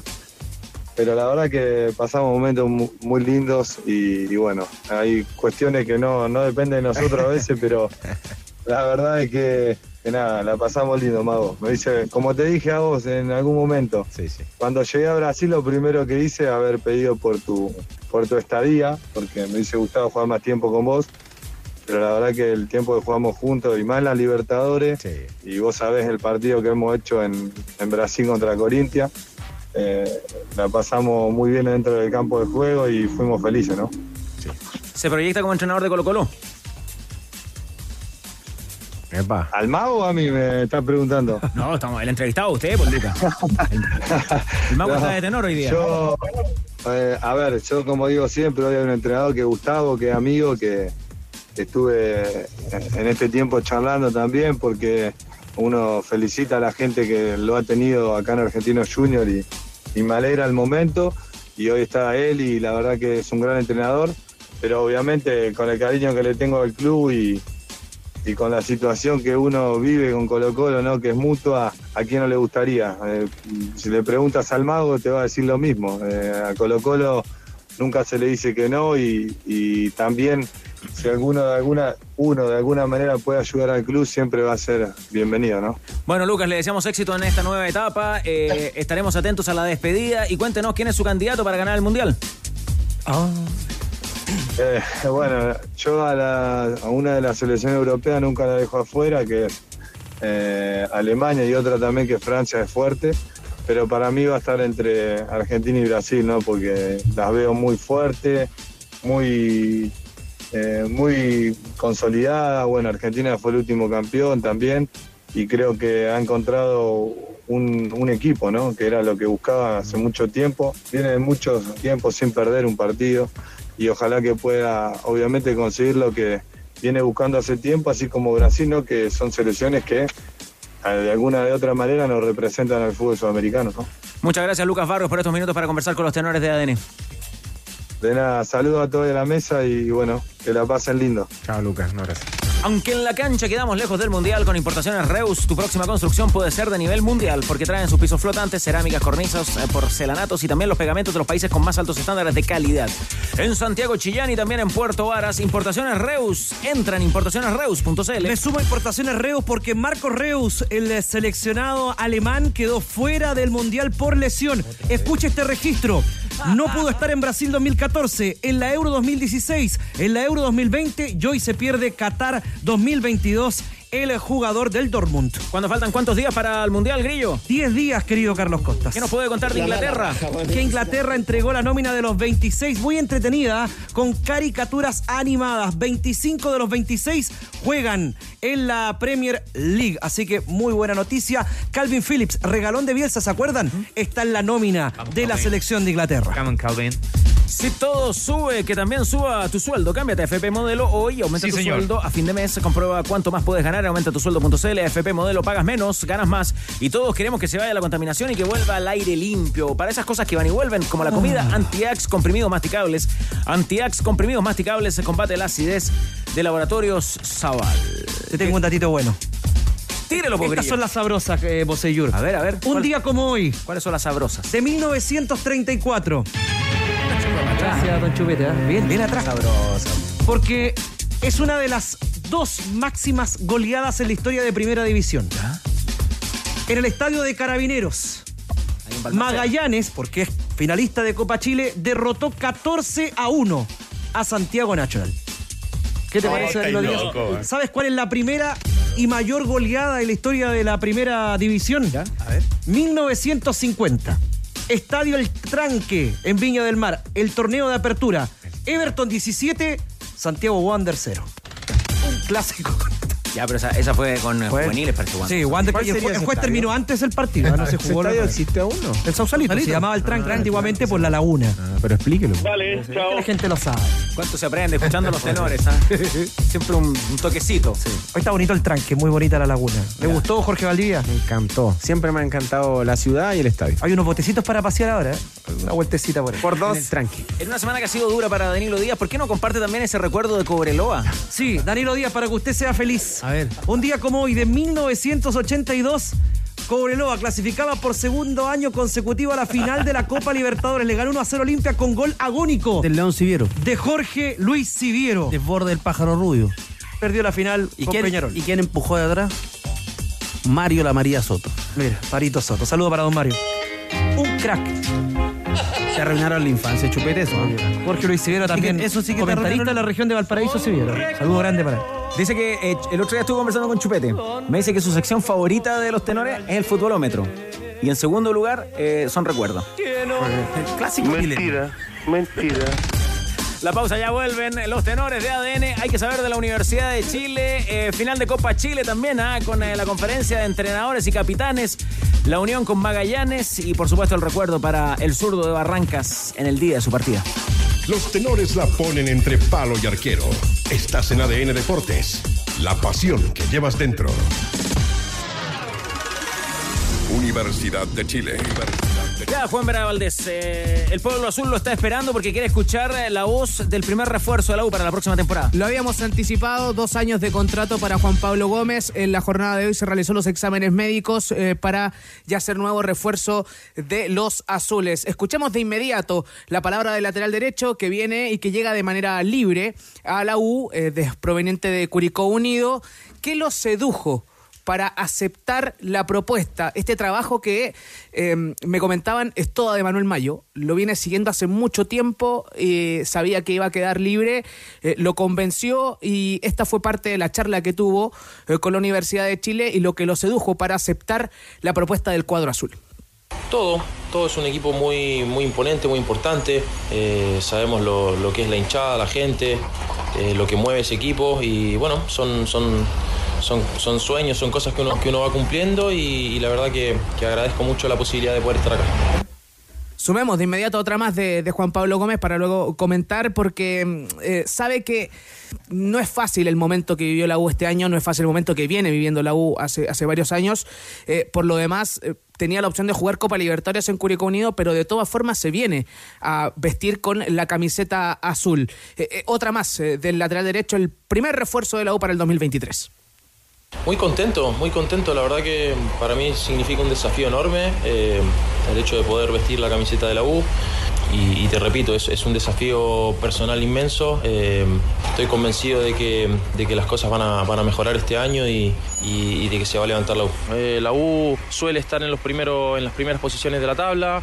Eh, es un club grande, con, con mucho prestigio, con mucha historia. Así que rápidamente tiene que volver a ese, a ese puesto. Ya, ¿contrató bien la U, Boseyur? Para mí sí, porque le agrega, lo primero, competencia al puesto. Cuando hay una competencia de nivel, eh, se, benefe- se ve beneficiado el puesto en, sí. También le agrega polifuncionalidad, porque uno, uno se imagina, en Unión ya jugó central, él también puede jugar como cuarto volante por derecha, o sea, si, si el técnico que decían en la U quiere jugar con dos líneas de cuatro, puede jugar perfectamente Andía y él, pero perfectamente. Y creo que llega en el momento justo de su carrera. Eh, 31 madu- años. Claro, maduración. Siento que él ha, ha evolucionado mucho desde ese Juan Pablo Gómez que salió desde la Católica. A- ahora bien, en sí solo eh, no le va a solucionar todos los problemas a la U.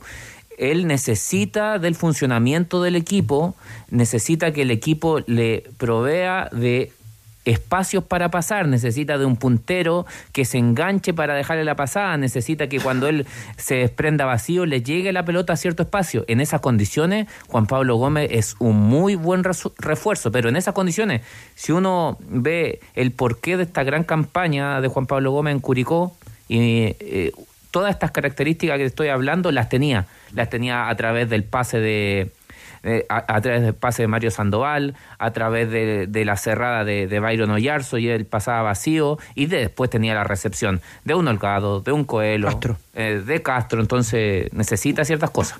Juanito Vera, usted nunca pasa vacío. Andía va a seguir en la U, ¿no? Eh, sí, sí, Andía va, va a seguir en la U. Eh, hay, Ahí hay competencia en el puesto, entonces lo que con Navarrete también. No, son tres. Con Navarrete también, que es el juvenil que viene por ese sector, aunque eh, podría eh, salir a préstamo Navarrete en la Universidad de Chile. Necesita jugar. Tiene que ir a préstamo. O sea, yo creo que es, imposible lo que voy a plantear, pero en el ACEP, porque están metidos los empresarios, los dueños de, de clubes que son representantes, pero el ascenso debería tener máximo dos, tres extranjeros para que los jugadores chilenos jóvenes pudieran ir y, y competir. Si, si ahí, ahí hay, hay un problema. Nece- Necesitan los jugadores tener, tener otro, otro, otro ritmo. Sí, ya. Otra más de la U. Sabemos de nombres que tienen que volver. Que se tienen que presentar el 9 de diciembre, que es cuando la U va a comenzar la, la pretemporada. Y eh, hay una situación que se tiene que evaluar. Y hay dos nombres, el de Marcelo Cañete y el de Nahuel Luján, que pertenecen a Universidad de Chile y que tienen un año de contrato todavía con la U. Son sueldos altos, por lo demás. Eh, además, eh, ocupan plaza de extranjero en la Universidad de Chile, si es que vuelven y se suman al plantel. Eh, entonces, es una situación que se tiene que evaluar. Tienen un año de contrato todavía. ¿Tan alto el de Luján? El de Luján que me dicen que es... el De de hecho, el año, es- el año pasado estuvo muy cerca de ir a Cobresal. el de Luján es de cerca de 11 palos por ahí, me decían. 11 mil dólares. Sí, y, y- y el, y el, de, mm, el de Cañete cerca de 20. Entonces es una situación que hay que evaluar en la U eh, porque son cupos de extranjeros que la U los necesita para, para reforzarse, pero es algo que ya está trabajando eh, Manuel Mayo, como lo mismo la situación del técnico. Eso le iba a preguntar, ¿algún avance en el tema del entrenador? sigue siendo el que va liderando todo es eh, Mariano Soso, pero eh, lo que yo sé es que hay otra carta también ahí eh, que está viendo la U, no ha salido el nombre todavía, están trabajando en aquello, Coto. pero hay, hay otro nombre, el del Coto Rivera llegó la carpeta con el currículum a las oficinas de, eh, de, de Mayo, ¿ah? llegó, está. Eh, de ahí a que, a que se sume, el otro que llegó fue el de Nicolás Larcamón. Mira. Es otro nombre que también se acercó. Oye, ¿y, y Mario Sala? No, Mario Sala no. Buen me dicen que nombre, no. Sabe, ¿eh? Es fuerte, sobre todo después de lo que hizo en México. Andado bien el Arcamón. Buen nombre el Arcamón. En un momento estuvo, pero a nada de llegar a, a la América. Sí. Se fue muy bien de acá. No se fue bien de Gabo. No. A ver, el Curicó, equipo- claro. A ver, el dejó- equipo- se molestaron en Curicó. Pagata así, Daniel. es un, es un entrenador que tiene resultados, más allá de la manera en que juega, que a mí en Puebla, por lo, o sea, en Puebla no me gustaba mucho cómo jugaba Puebla, pero era un, entrenador y un equipo que te sacaba muchos resultados, estuvo metido en, en- en- en semifinales, complicando durante gran parte del año a los equipos, a los equipos grandes, cierto potencia en México, ya los conoce de sobra, pero, pero como una propuesta futbolística eh, es, un- es un poco, no, no sé si es lo que la U eh, quiere o requiere, pero sin duda que es un entrenador capacitado hoy, después sobre todo, sobre todo después de lo que viene haciendo en México o lo que hizo en México eh, en, en el Puebla. Me parece que a Bosellú le parece un buen nombre, ¿eh? Me parece un buen nombre, eh, principalmente porque hay, hay que hacer jugar bien a, a Puebla, y a ese Puebla había que hacerlo jugar bien. O no bien, pero ser, ser pragmático. Y acá, eh, en Curicó también, él se adaptaba a lo que tenía. Ahora, no estoy diciendo que a partir de, su posible llegada pueda solucionar todos los problemas, pero dentro de, de los nombres que nos da acá nuestro amigo, eh, siento que es, es un buen nombre, es un buen nombre. Un registro del Arcamón en el fútbol chileno, 52.17 rendimiento con los Pumas, 44.24 en sus dos años en Huachipato y en Curicó, 54.40 el rendimiento del Arcamón. Juanito, para entenderlo bien, entonces los, los antecedentes, el currículum del Arcamón ya llegó a Azul Azul, ¿no? Claro, claro, claro. Es como el de el Coto Rivera también. Y el de Alexander Guimaraes. También lo acercaron. No, si están recibiendo. Debería ser el cobre. ¿Hay alguna fecha para cortar esto? Eh, por lo menos sí o sí, sí o sí antes de la pretemporada. En la pretemporada tiene que comenzar el nuevo técnico. Eh, ¿Cuándo comienza la, la pretemporada? El 9 de diciembre. Ah, ya. El ideal, el ideal era tenerlo esta semana, pero han, han ido avanzando las conversaciones porque además, si bien eh, ya anunciamos que Juan Pablo Gómez es el nuevo refuerzo del lado para el próximo año, la idea es que los próximos nombres y también los que lleguen como los que vayan a salir que tienen contrato vigente, la decisión sea tomada por este nuevo cuerpo técnico. Eso es lo que, lo que están pensando en, en la U y es el trabajo que está realizando Manuel Mayo, por eso está apurando la- las conversaciones a ver qué va a pasar ya, no sé si esta semana, yo creo que ya la próxima semana para, para tener el nuevo técnico de la U. ¿Y se confirma ya quiénes no seguirían en la U? Sí o sí no sigue, Junior Fernández, Álvaro Brun y Martín Parra. Parra, ya. Y los que están ahí. Ellos terminaron contrato además. Y, y los que están viendo la, la salida es la situación de Jason Vargas, de Pablo Aranguis, eh, ver qué va a pasar con Ignacio Tapia, por ejemplo. Pablo Aranguis, calado en, en Ñublense. Con Jaime García lo pueden regalar. Claro, el tema es que tienen vínculos, tienen, eh, eh, tienen contrato. Eh, la situación de Luis Felipe Gallegos, eh, de Felipe Seymour, eh, que tienen que definirla para ver si es que van a continuar en la U o eh, si es que salen a préstamo o en el caso de Seymour, por ejemplo, si es que ya terminan, terminan su vínculo de manera anticipada. Ya, lo último y cortito, Juan Vera Valdés, eh, la pretemporada el 9 de diciembre. ¿Va a tener amistoso en la Universidad de Chile? Me colocó jugando con River, en fin. Sí, tendrá en el verano en Coquimbo, frente a Coquimbo, este, estarán ese, ese partido y finalmente no será San Lorenzo. Hay otro, hay otro club argentino No. que, con el que va a jugar la, la U, pero tendrá partidos de pretemporada durante enero. En Volkswagen nos mueve que la cobertura del fútbol femenino dure más que esta publicidad. Súmate con el hashtag, hablemos de fútbol femenino. Y hazte parte de esta iniciativa. Volkswagen nos mueve el fútbol porque puedes confiar tu conexión a los expertos. Cámbiate a Mundo, la internet fibra más rápida y estable de Chile desde 7,495 pesos en tumundo.cl o llamando al 600-9100-900. Mundo, tecnología al alcance de todos. Y con experto también puedes apostar mientras se juega el partido, incluso ver algunos vía streaming. Debes buscar los partidos únicos en vivo y apostar por tu conocimiento. Con experto tiene más de 50 tipos de apuestas en vivo y por streaming. Con Polla Experto. ¡Juegue! Quilín 5635. Se prepara la final de la Copa Chile. Gonzalo Álvarez, buenas tardes.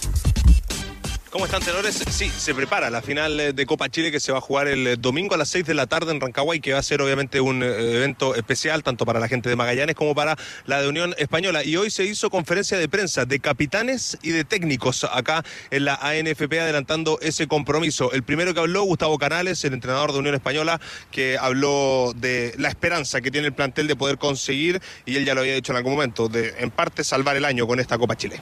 Estamos muy esperanzados y con, con ser lo, competitivo que, que tenemos que ser, porque es una obligación defender esta camiseta y más en una final nos llena de orgullo y teniendo en cuenta este, la exigencia que, vamos a, enfrentar, este, estamos este, muy esperanzados, como digo, de, bueno, de ser un equipo protagonista y siempre respetando al rival, tratando de ser el que tenga la iniciativa en el juego, que es algo que desde mi punto de vista se exige con esta camiseta. Del otro lado también hubo palabras, obviamente, desde Magallanes y, habló su entrenador Nicolás Núñez, quien destacó la ilusión que tiene el plantel carabalero después de haber conseguido el ascenso, la victoria y el campeonato en eh, la primera B y, por supuesto, esta posibilidad de reiterar las buenas eh, noticias con esta final de Copa Chile.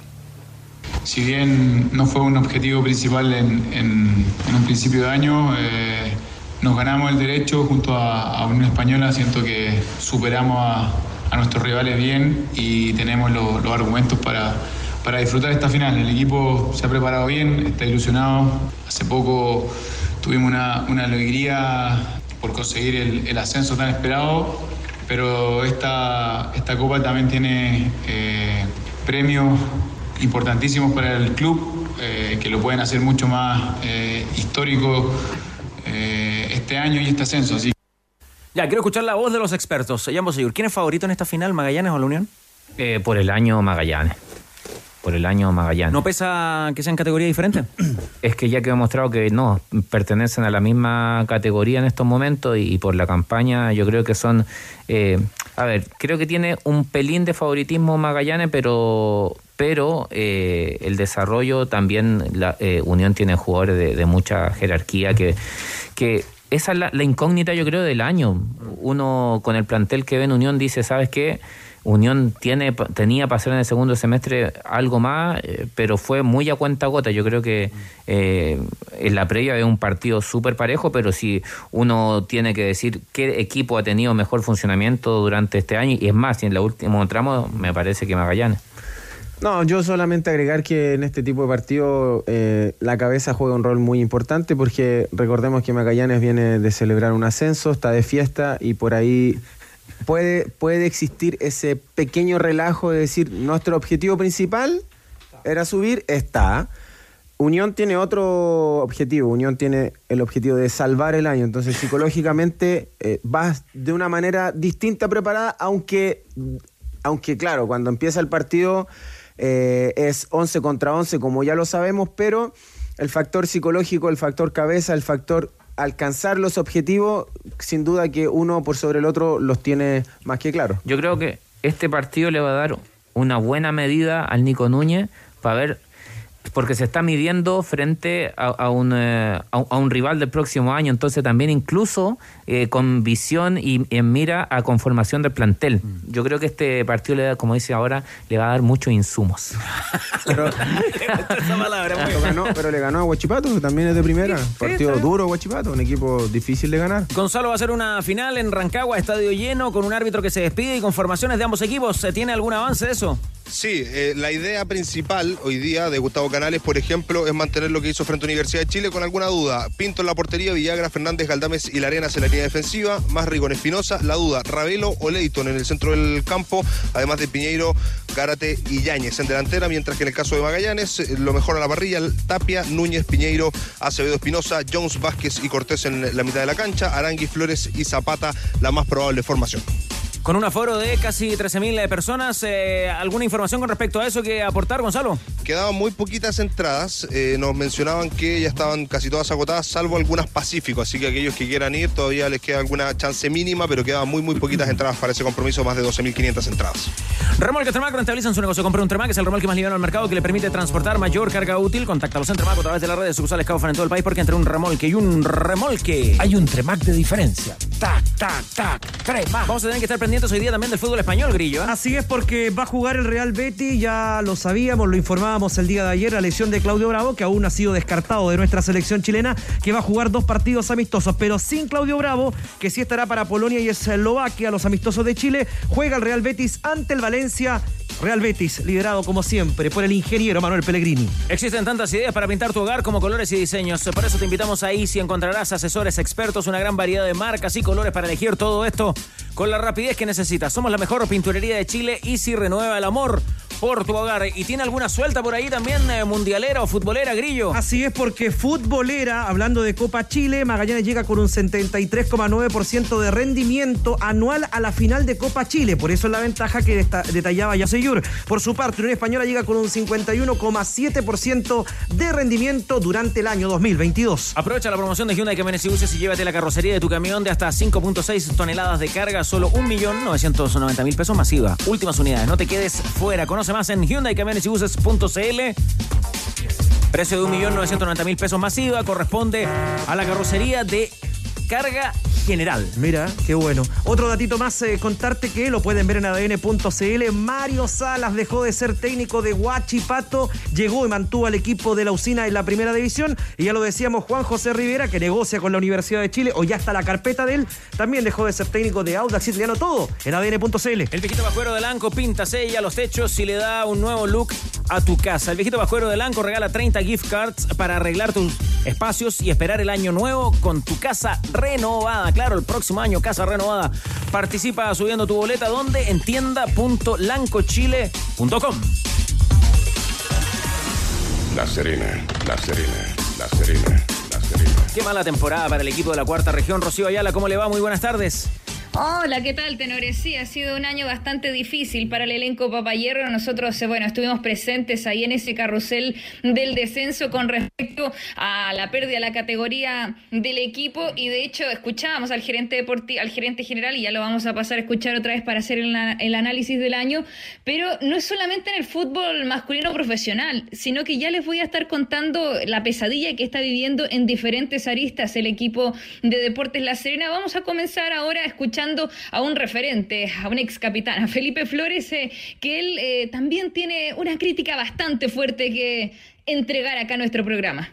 La crítica va a ser fuerte, sin lugar a duda es hacia la administración que, que se dirige desde Santiago, eso es lo que, lo que más preocupa. Y, lo peor que no ha crecido en los últimos 20 años. Club Deportes La Serena se ha convertido realmente en una sucursal de, de un grupo empresarial que, que solamente le interesa que sus jugadores que mandan, que, que por cierto no han sido de muy, muy alto nivel, sino muchos juveniles de, de los equipos grandes para ver que, que jueguen, se fogueen y después tratar de sacarle un lucro. Así que en la parte femenina, cero, cero apoyo y la división inferior es lo más preocupante porque Serena siempre se caracterizó de, sacar muy buenos jugadores. Te voy a nombrar a los dos, Rojas, Ricardo, el Pancho, el Piña Villanueva, el Chester, y Carlos Barraza, Germán Navea, eh, Mauricio Salazar. Así que es lamentable por donde se le mire y ojalá que esto, esto pueda mejorar. Bueno, ahí escuchábamos a Felipe Flores y ahora vamos a escuchar eh, la voz dirigencial al gerente general a Martino Sandón, porque yo les mencionaba esto y lo dislucidaba un poco Felipe Flores en el audio. Eh, en Deportes de la Serie, el femenino están muy complicados en estos momentos peleando el descenso. Recordemos que el femenino a mitad de temporada se dividió en dos ruedas: el grupo A que pelea para ser las campeonas y el grupo B que pelea por no descender. En estos momentos están en la parte baja, eh, todavía quedan dos fechas, por lo tanto, todavía hay opciones de salvarse y, claro, le enviamos la fuerza a las compañeras papayeras para que lo logren, pero está complicado el panorama porque sabemos se, se enfrenta a otros equipos que quizás eh, han puesto más atención a esa rama. Y en el fútbol formativo también, y eso ya prácticamente es un hecho, porque acá hay un tema bastante interesante, tenores. Si uno va a las bases del campeonato, para descender hay que seguir la tabla general anual acumulada y esta es un sistema de clasificación que sumará los puntos obtenidos por las categorías sub 15, sub 16, sub 17 y proyección. O sea, da lo mismo que a la proyección le haya ido bastante bien en este campeonato, sino que hay que ver el porcentaje. La sub 15 tiene el 15%, la sub 16 el 20%, el sub 17 el 30% y la proyección el 35%. Nos explicaban que eh, como había sido un año bastante difícil con respecto a la pandemia y muchas categorías habían quedado votadas sin poder entrenar, no habían podido quizás tener el rendimiento para este 2022 como esperaban. Vamos a escuchar al gerente general ahora para que nos dé sus impresiones eh, después, sobre todo esto era después del descenso del primer equipo.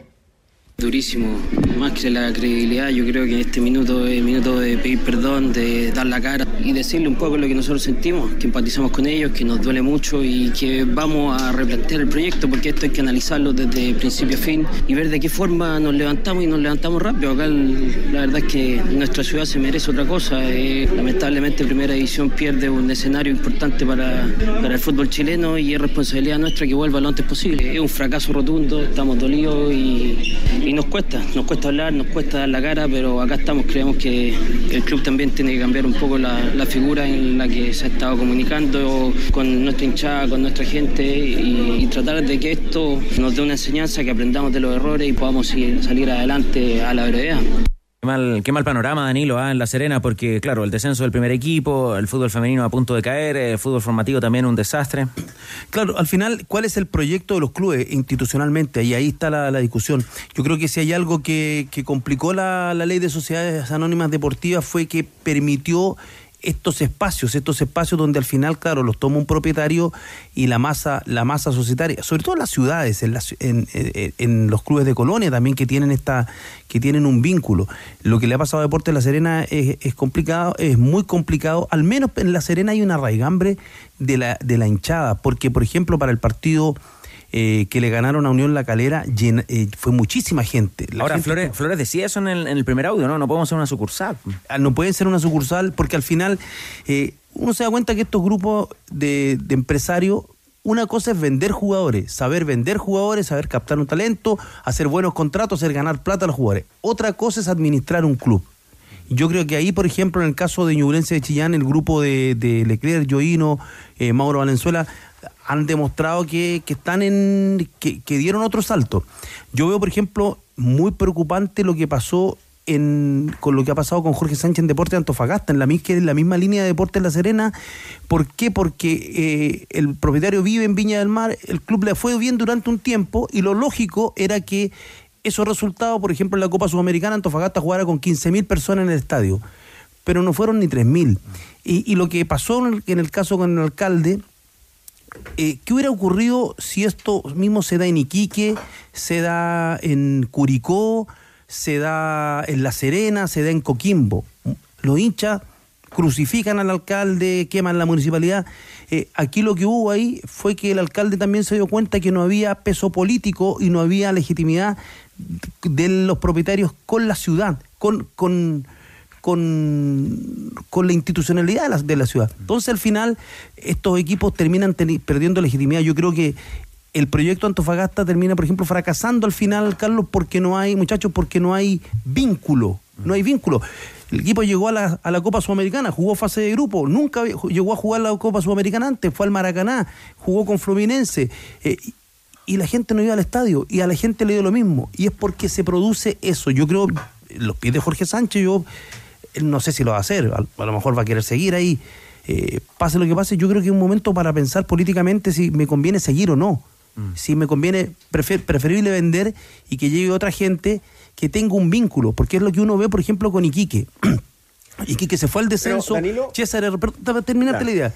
Eh, César Rossi, un hombre de la ciudad que ha puesto muchísimo dinero eh, en el club, y los hinchas sienten el club que sigue siendo de ellos. Yo creo que ahí hay algo que, que- que hay que corregir. Eh, eh, no, te iba a preguntar, ese vínculo que tú dices eh, y, y hacen mención de, de los dirigentes, ¿cierto? Que no, no se identifican con la institución o con la ciudad, pero el vínculo del hincha para con la institución tampoco existe. po. Claro, por eso. Porque, porque, Porque se una cosa, una cosa el- está bien, pero por eso, po. o sea, ¿de qué manera la institución, el club, no sé, Antofagasta, Calera, que me tocó jugar, ¿de qué manera acercan a su gente? Porque, Como lo hace O'Higgins. Pero la gente de Calera, o sea, no, no, no tiene, no tiene su, a su equipo en la ciudad. No lo tiene. No hay inferiores. Está bien, no hay inferiores. Hay, un, hay una desprotección o, o un no cuidado para con su equipo, para con su, su, su institución. Pero, pero el hincha sigue siendo de- del equipo. Claro, pero el lo- hincha lo- sigue queriendo a ese equipo. ¿Por qué, eh, por qué estos equipos, los ya nombrados, Antofagasta,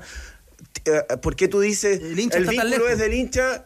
No, porque no se vincula con el dirigente que No, no, de paso. con el club ya, ya perdió el vínculo. Yo creo que es el problema que Claro, tiene, por ejemplo, Antofagasta. finalmente Se los alejó tanto. Finalmente alejó los dirigentes, los que toman, y yo creo que no tiene que ver con el lugar de residencia de los propietarios. Si- ¿también? No, no tiene que ver porque si no... No, no, eh, yo considero eso, porque En no Europa, tiene que en ver. Europa, Europa, la, lo- lo- la mayor eh, parte de los dueños de equipo de la Premier viven en Estados Unidos. Por eso digo, ejemplo. no tiene que uno- ver. Pero ellos entendieron Claro. que, no podía, que no podían eliminar ese vínculo Claro. tradicional que había con Eh, yo creo la que ahí ciudad, es tema. con el Eh, barrio. la- las políticas que, que tomen con respecto a, a su hincha, a, a su masa. eh, y, y volviendo al tema, yo tengo, hay que tra- yo tengo varios amigos que son representantes. Yo creo que son necesarios y útiles y muchos le hacen bien a la actividad. Pero creo que, la- y esto también se lo he dicho a ellos, yo creo que en muchas eh, ocasiones le han quitado dinamismo al mercado. ¿Por qué? Porque pasa, pasa que hay equipos, por ejemplo, si a mí me representa X, eh, y, y yo quiero ir a un equipo, No puedes. no puedo porque ese equipo está, la cuota ya está. A mí me pasó. A mí me pasó y lo abro acá. Eh, me, me quiso el Choco Ponce en La Serena y La Serena estaba identificado con un representante y ese representante vetó mi llegada. Y a mí me lo dijo el Choco Ponce. Claro, entonces uno dice, en vez de agregarle dinamismo, que es algo que, porque me imagino que ellos deberían ir a favor del mercado, mientras más traspaso hay, al finalmente un tema de chorreo, ¿no? Finalmente pasó todo lo contrario. Los jugadores hoy en día tienen, si están con una, un representante, no tienen todo el abanico de los 16, 17 equipos que hay en primera, tienen el abanico de 4 o 5. Entonces, Claro, finalmente, el mercado se acható.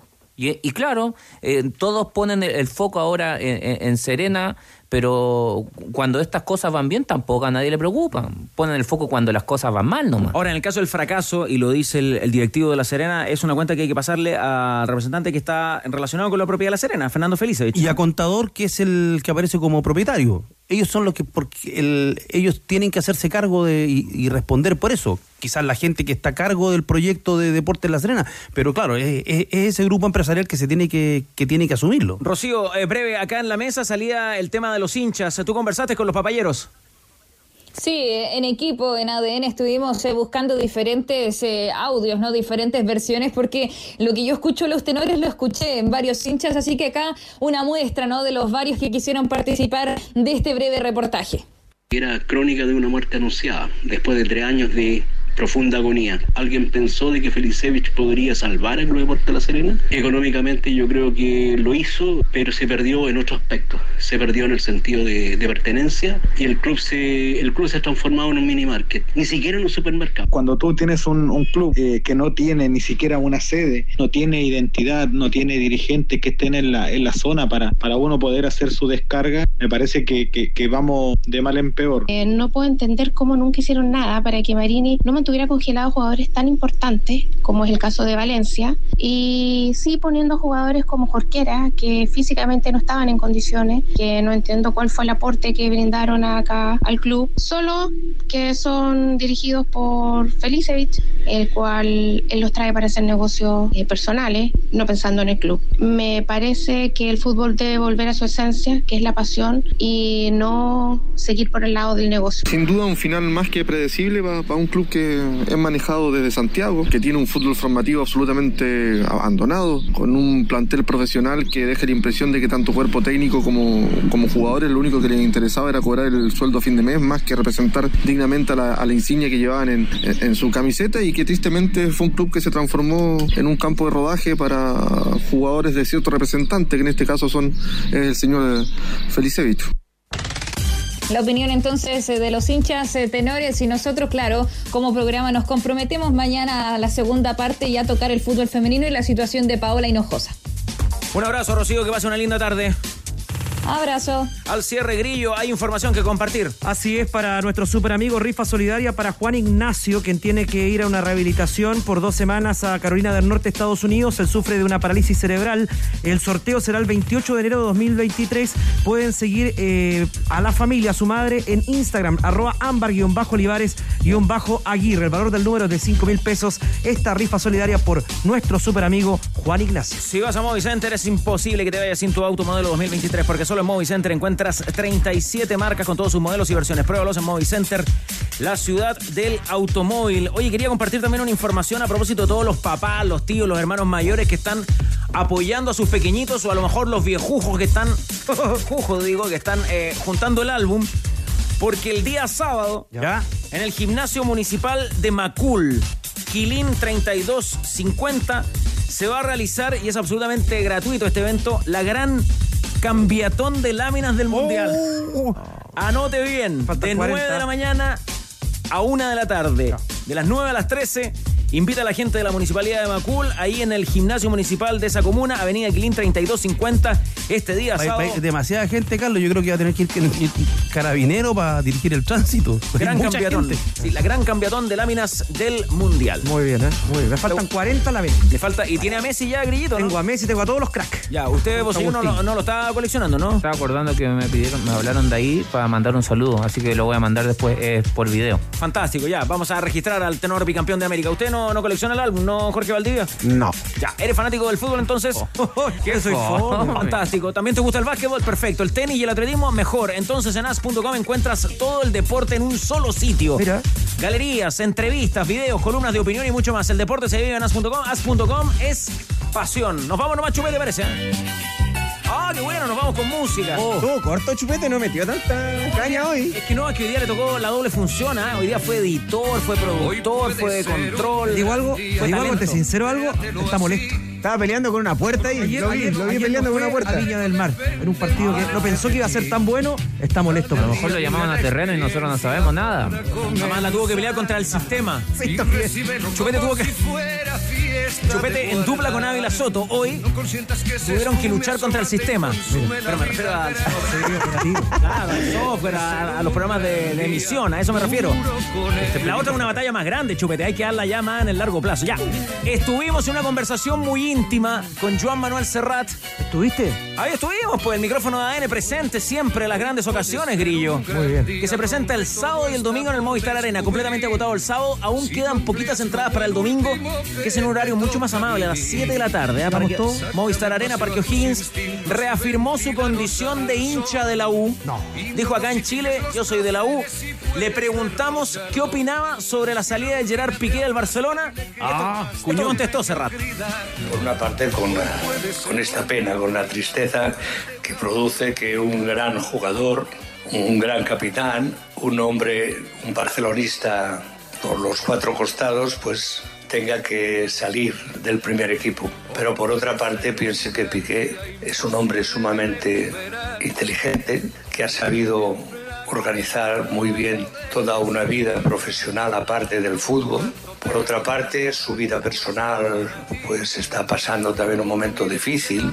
Siempre los divorcios son, son difíciles y sobre todo pues eh, son muy esclavos, muy, muy, y muy víctimas de, su propia popularidad y de su propio éxito. Tiene que superar todo esto, pues el hombre pues, no ha querido añadir a esto algo que sería muy doloroso para él, que fuera que una parte de esos que se llaman afición, ¿eh? aficionados, y, pues a lo mejor chiflara sus, algunas de sus actuaciones y les ha regalado un pito a todos para que chiflen en su casa y él se ha ido a la suya. A a porque te quiero. Tu equipo CAT te lleva a Brasil. Cotiza en fin.com. ¿Quiénes ganarán los grupos del Mundial? Apuesta en experto campeón. Antiax, comprimidos masticables de Laboratorio Zaval. Mundo, fibra e hiperconectividad al alcance de todos. Hablemos de fútbol femenino. Una invitación de Volkswagen. Blanco, pensamos en grandes productos y los hacemos realidad. Importaciones Reus, porcelanatos y pisos. Mundo Experto, el club de beneficios de Easy. Hyundai, camiones y buses, para todo y para todos. AFP Modelo, pagas menos, ganas más. Caja Los Andes y Tremac, la diferencia entre un remolque y un remolque. Presentaron ADN Deportes. Porque te quiero a ti, porque te quiero. Se hace más corto el camino. Bajamos el telón. Los tenores vuelven mañana para otro auténtico show de deportes. Revive este capítulo y todos los que quieras en adn.cl en la sección podcast. No te pierdas ningún análisis ni comentario de los tenores ahora en tu plataforma de streaming favorita.